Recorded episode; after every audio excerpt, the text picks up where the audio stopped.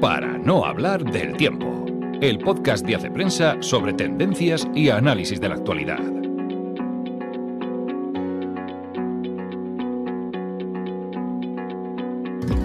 Hola amigos, una semana más nos encontramos en el podcast de Hace Prensa. Soy Ana Sánchez de la Nieta y parece mentira, pero es el último podcast de este segundo trimestre de curso o primer trimestre del año 2023. Empieza ya las vacaciones de Semana Santa, pero antes de empezar las vacaciones tenemos muchos temas. Y en el programa de hoy vamos a hablar con Elena Farre sobre el síndrome del impostor, un fenómeno cultural interesantísimo que nos va a contar. Vamos a hablar de un artículo que ha escrito Salvador Bernal sobre la crisis de Francia y que, cuáles son las claves de esta, de esta crisis. Y vamos a hablar también de un artículo que ha publicado Vicente Lozano sobre la paradoja de los trabajadores senior. Y en las pistas culturales tenemos eh, un ensayo, mm, la fábrica de niños transgénero. Tenemos una película o un par de, mm, de, películas, una para toda la familia, Dragones y mazmorras y una película más para un público adulto.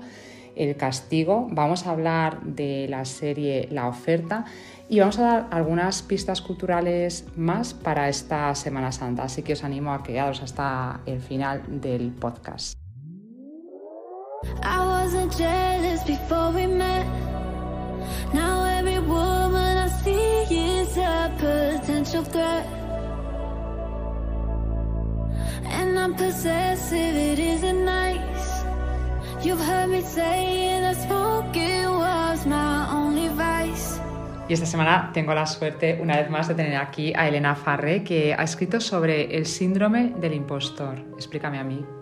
¿qué, en qué consiste este síndrome. Em, bueno, es que primero en sí no es un síndrome, entonces claro, mm, habría que llamarlo a lo mejor fenómeno del impostor y eh, consiste en tener unas dudas desmesuradas sobre las propias capacidades intelectuales y el convencimiento de ser un fraude en el propio puesto de trabajo y ese convencimiento de que te van a descubrir en cualquier momento, que van a descubrir que no vales para lo que estás haciendo y para lo que en teoría sí que tienes aptitudes. Y este, hablas que es un nuevo fenómeno cultural. Hay mucha gente con este síndrome que no es síndrome, que es fenómeno. bueno, eh, es que hay, según algunas estadísticas, 8 de cada 10 personas eh, padecen estos pensamientos en algún momento de su vida. Y claro, yo ahí me planteé abajo si lo tiene tanta gente, ¿en serio es algo tan especial que se podría calificar incluso como una patología cuando al final, y esto es una cosa que me dijo Isabel Rojas cuando hablé con ella, ella considera que esto es como la antigua coletilla de no tengo autoestima. Entonces, eh, sí que en el artículo pues también mm, investigo un poco a ver qué causas, porque este fenómeno pues se investigó a finales de los 70, fue cuando sus autoras eh, sacaron a la luz, por así decirlo, el fenómeno de la impostora, pero claro, es en los últimos 10 años cuando de verdad ha cogido más relevancia y ahora preguntas a cualquiera sobre el fenómeno del impostor y genera como un sentimiento de pertenencia de yo eso también lo tengo, sí, sí, sí, y a mí eso me llama mucho la atención. Entonces, sí a lo, ya lo que yo voy también a explicar en el artículo, si no es a lo mejor una cosa común al hecho del ser humano, de tener esa inseguridad, pero bueno, igualmente seguir adelante. Me ha sorprendido que has hablado varias veces en femenino. ¿Es más propio de mujeres que de hombres? Bueno, es que en, en el estudio este de finales de los 70 sí que se, se exponía que afectaba principalmente a mujeres eh, ejecutivas con puestos de trabajo pues importantes y que todas pues tenían esa inseguridad pero sí que desde entonces pues han salido muchos estudios. Además coescritos algunos por una de las dos que hizo el primer estudio que decían que afectaba eh, también a hombres a personas de distinta proveniencia cultural de distinto eh, de distinta proveniencia mm, socioeconómica y que entonces no solo afectaba a mujeres que eso sí que es una cosa que se tenía hasta ahora como muy mm, tomada como un hecho y al final este síndrome es positivo, es negativo, me imagino que será negativo porque sentirse impostor no es positivo, pero tú dices que tiene puntos positivos. Claro, o sea, tiene ese punto negativo de estar todo el rato con la duda, pero tiene el punto positivo que es que todo el rato te impulsa a, dar más de ti, te, te, hace no dormirte en los laureles, te hace estar siempre al acecho de pues, seguir formándote, seguir trabajando bien, no tomar las cosas por hecho, no tomar tu puesto por hecho. Entonces, pues claro, tiene ese punto positivo de ser un motor también para, para seguir y, progresar y mejorar en el, en el, ámbito laboral. ¿Hay famosos que han confesado que se sienten impostores? Bueno, es que, claro, yo es también una cosa que digo que esto parece ya un club de estrellas de acceso exclusivo, porque entre ganadores de Oscar, escritores de grandísimo éxito, directores de cine, bueno, Oprah Winfrey, Michelle Obama, eh, Viola Davis, Neil Gaiman, que también le menciono, un escritor muy famoso, o sea, lo ha tenido diestro y siniestro. Entonces digo, ojo, si lo ha tenido tanta gente encima muy reconocida, es que a lo mejor es una cosa bastante normal a tener. Y ya es lo último, Elena, pero ¿no piensas que hay algunas de estas personas que quizá no tienen síndrome de impostor, pero que queda muy bien?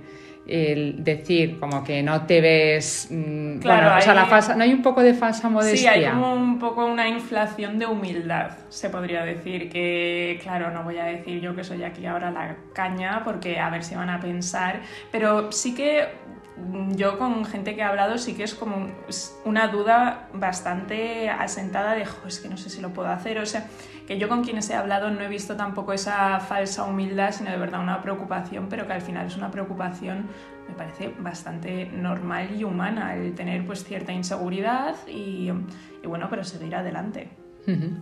Bueno, pues eh, os aconsejo que leáis el artículo porque ahí eh, Elena explica también las fuentes de las que ha sacado la información y la verdad es que como todo fenómeno cultural seguiremos informando y seguiremos estudiando. Seguiremos al pie del cañón. Gracias Elena. Gracias Ana.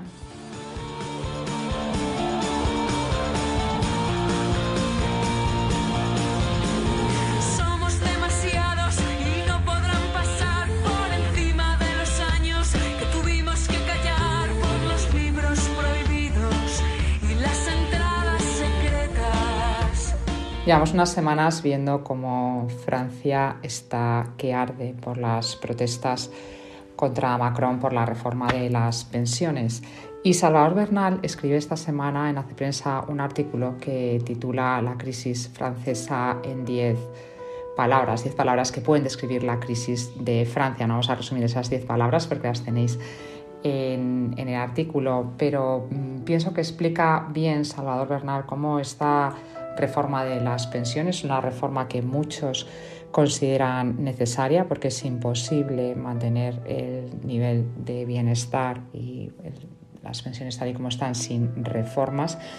Este hecho, la realidad es que ha provocado, lo estamos viendo, huelgas, paros, manifestaciones. ¿Y por qué?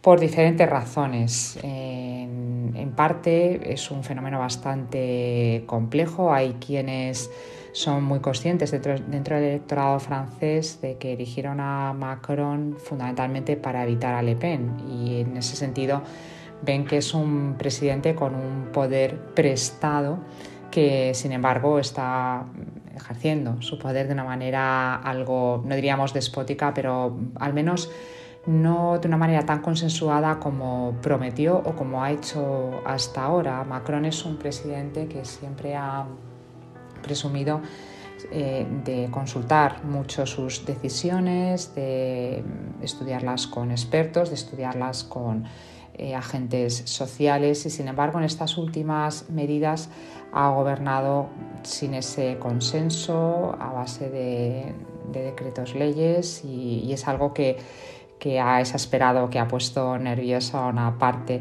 de los ciudadanos franceses. Por otra parte, explicaba Salvador Bernal cómo esa necesidad de reforma de las pensiones, que ya digo que hay muchos técnicos que creen eh, necesarias, no han sido capaces estos mismos técnicos de traducir a un relato que llegue al corazón de los ciudadanos o que llegue a la parte más emotiva y sabemos que los datos técnicos o argumentos simplemente racionales o lógicos pueden ser al final un polvorín frente a una población a la que le estás pidiendo eh, sacrificios o le estás pidiendo recortes, unos sacrificios que le has pedido también durante la pandemia, donde mm, Macron insistió mucho en esos, en esos sacrificios. Al final, también lo que se ha instalado es una desconfianza y una cierta desesperanza, una desconfianza frente a las instituciones y una desesperanza que hace, me parece también muy interesante lo que explica Bernal en su artículo, una desesperanza que hace que el ciudadano, y es muy propio también de la pospandemia, apueste por el hoy y no piense en el futuro, no piense en mañana. Si el sistema es imposible mañana, pues que lo solucionen los del mañana, no lo voy a solucionar yo. Es una, es una posición bastante egoísta, pero que a veces en esta sociedad de bienestar, precisamente, mm, quizá lo que a veces se nos pega es este egoísmo, este velar por los intereses particulares. Hay más factores, hay más palabras, habla del populismo, habla del jupiterismo. Bueno, un artículo muy interesante para ver lo que está pasando en Francia y para estudiar este fenómeno que se podría mm, expandir a otras eh, a otros países europeos. Fa temps que no et trobo i no paro buscant-te en boscos salvatges on no t'hauria de buscar. Però és que estones entre les ombres et puc tocar. Y en el fondo nuestro último tema tiene bastante que ver con esta crisis sobre la reforma de las pensiones, porque Vicente Lozano escribe sobre la paradoja de los trabajadores senior. Explica cómo en España y en muchos países europeos se destruye un porcentaje importante de trabajo en la franja de los 55 años y cómo esos trabajadores senior tienen por una parte mucha más dificultad para ser contratados en una nueva empresa y también para mantener su empleo. Una posible razón, que es la que se suele esgrimir, es que son, por supuesto, son trabajadores que cuestan más a la empresa y a veces estas prefieren optar por trabajadores jóvenes, salarios más bajos y a veces una mayor competencia en temas digitales. Sin embargo, hay problema muchas veces para que estos trabajadores jóvenes puedan realizar el trabajo de los senior y sobre todo esa presunta, ese presunto ahorro al final no es tanto, por una parte porque estos trabajadores senior también cotizan más en la seguridad social y cuando se quedan en paro tienen también unas mayores prestaciones, de manera que al final no solamente no resulta rentable, sino que probablemente resulte mucho más caro el que personas que podrían estar trabajando todavía 20 mm, o 25 años dejen de trabajar y de hecho la reforma por ejemplo de Macron uno de, de los aspectos más polémicos es que alarga la edad de jubilación hasta los, eh, de los 62 a los 64 años y es una medida, una decisión que han tomado ya muchos países, entre otros España, que en el 2027 la edad de jubilación serán 67 años. Bueno, pues esta, esta es la paradoja que está llevando a que muchas empresas eh, empiecen a actuar de una manera absolutamente contraria, a primar el preservar eh, los trabajadores senior e incluso incentivar desde los gobiernos que las empresas contraten a estos trabajadores para retener talento, para mejorar, para mejorar la producción y también para ahorrar costes y para mantener un sistema, un sistema social que, que, sobreviva y que, y que permanezca estable. Pistas culturales para el fin de semana. En la cara de un niño brilla la curiosidad. Y ese niño se acerca y pregunta, hola tú esto qué es? Pues es una vaca, pues la hierba que calma, el sol sin espalda, la vida que atrapa. Y nuestra primera pista cultural es un ensayo, La fábrica de los niños transgéneros, una obra de Caroline Eliaf y Céline Masson, dos psicólogas francesas que han estudiado las consecuencias de la legislación trans en Francia y no tienen ningún empacho en denunciar que eso capa de acabar con la transfobia. Esta legislación, unida a una serie de circunstancias sociales, está convirtiendo al país en una fábrica de niños transgénero.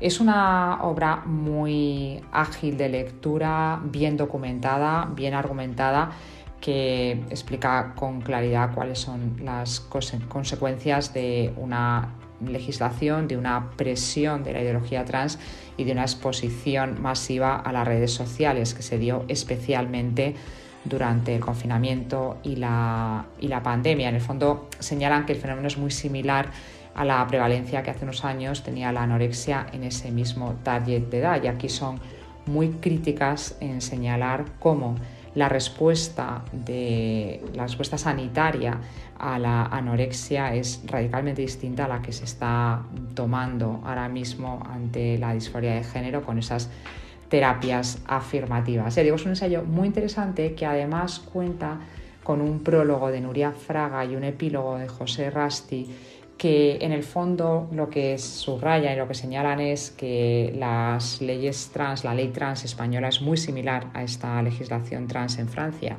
Ellos llevan ya un tiempo de desarrollo, hay, una serie de consecuencias que haríamos bastante bien en, examinar ahora que se, que se pone en vigor esta nueva ley trans en España. Llegamos a mundo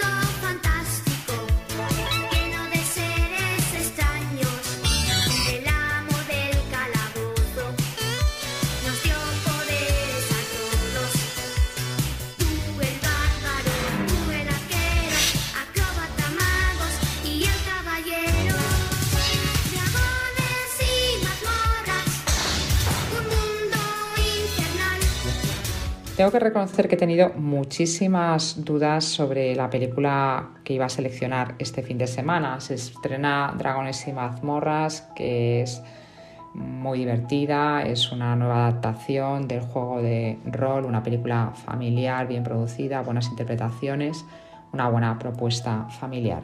Pero también se estrena El Castigo, que es una película que acabamos de ver en el Festival de Málaga, que ha ganado el premio a la mejor dirección y que es un ejercicio de estilo cinematográfico muy valioso, aunque a mí la película me convenció bastante poco porque es excesivamente negra, excesivamente oscura y tiene una antropología que yo salí bastante desanimada del cine. Entonces, ¿de qué va la película? Cuenta la historia de un matrimonio que pierde a su hijo en el bosque, todo empieza con un castigo mm, aparentemente inocente, un castigo que va a ser rápido, pero que termina en que el niño se pierde en el bosque y comienza una búsqueda angustiosa, no solamente porque han perdido al niño, sino por la pelea y por los reproches y porque esa búsqueda en el fondo destapa la mala relación de la, mala relación de la pareja.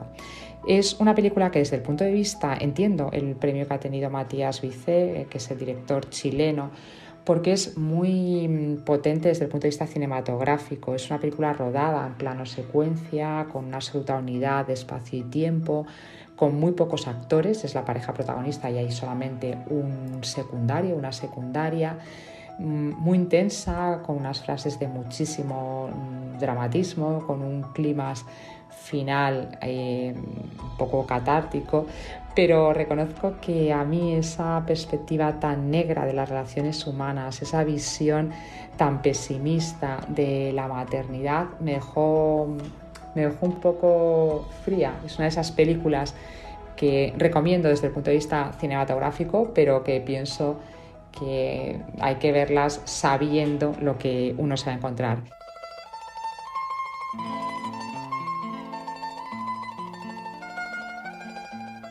Soy un hombre serio y estoy comprometido a hacer una película seria. Una de la que un hombre de familia como usted pueda estar orgulloso. Si quiere que cambie el guion, lo cambiaré. Sé quién es Michael. ¿Quién?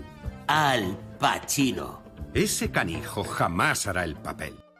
Y sin embargo, la serie que os recomiendo sin ninguna duda es La Oferta. Hemos publicado la reseña esta semana en Hace Prensa. Es una serie de la plataforma Sky Time, que es una plataforma casi recién nacida. Y esta serie lo que cuenta es el complicadísimo rodaje del Padrino, la mítica película, la mítica trilogía, que es una película de culto que seguro que todos habéis visto y que es una película que estuvo a punto de no hacerse. Y es lo que cuenta la oferta. Es una serie con un guion súper completo y muy rico. Es, un, es metacine en vena con unas interpretaciones maravillosas que recrea algunos de los momentos claves del padrino, cómo se rodaron algunas escenas, aprende mucho de cine, recrea el casting, todas las luchas de poder y todas las dinámicas que se crean alrededor de un rodaje. Ya digo, es una serie interesantísima y pienso que además muy apropiada para, pues para ver ahora mismo una temporada de vacaciones como la que se nos plantea la semana que viene.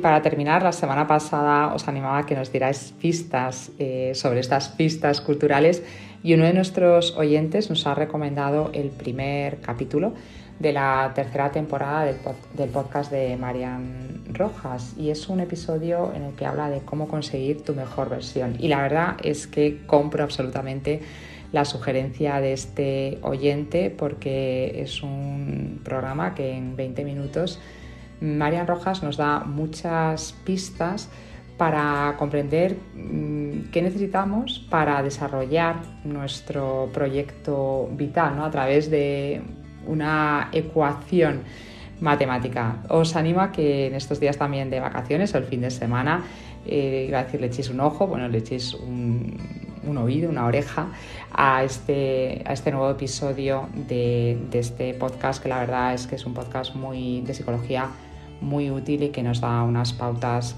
muy prácticas.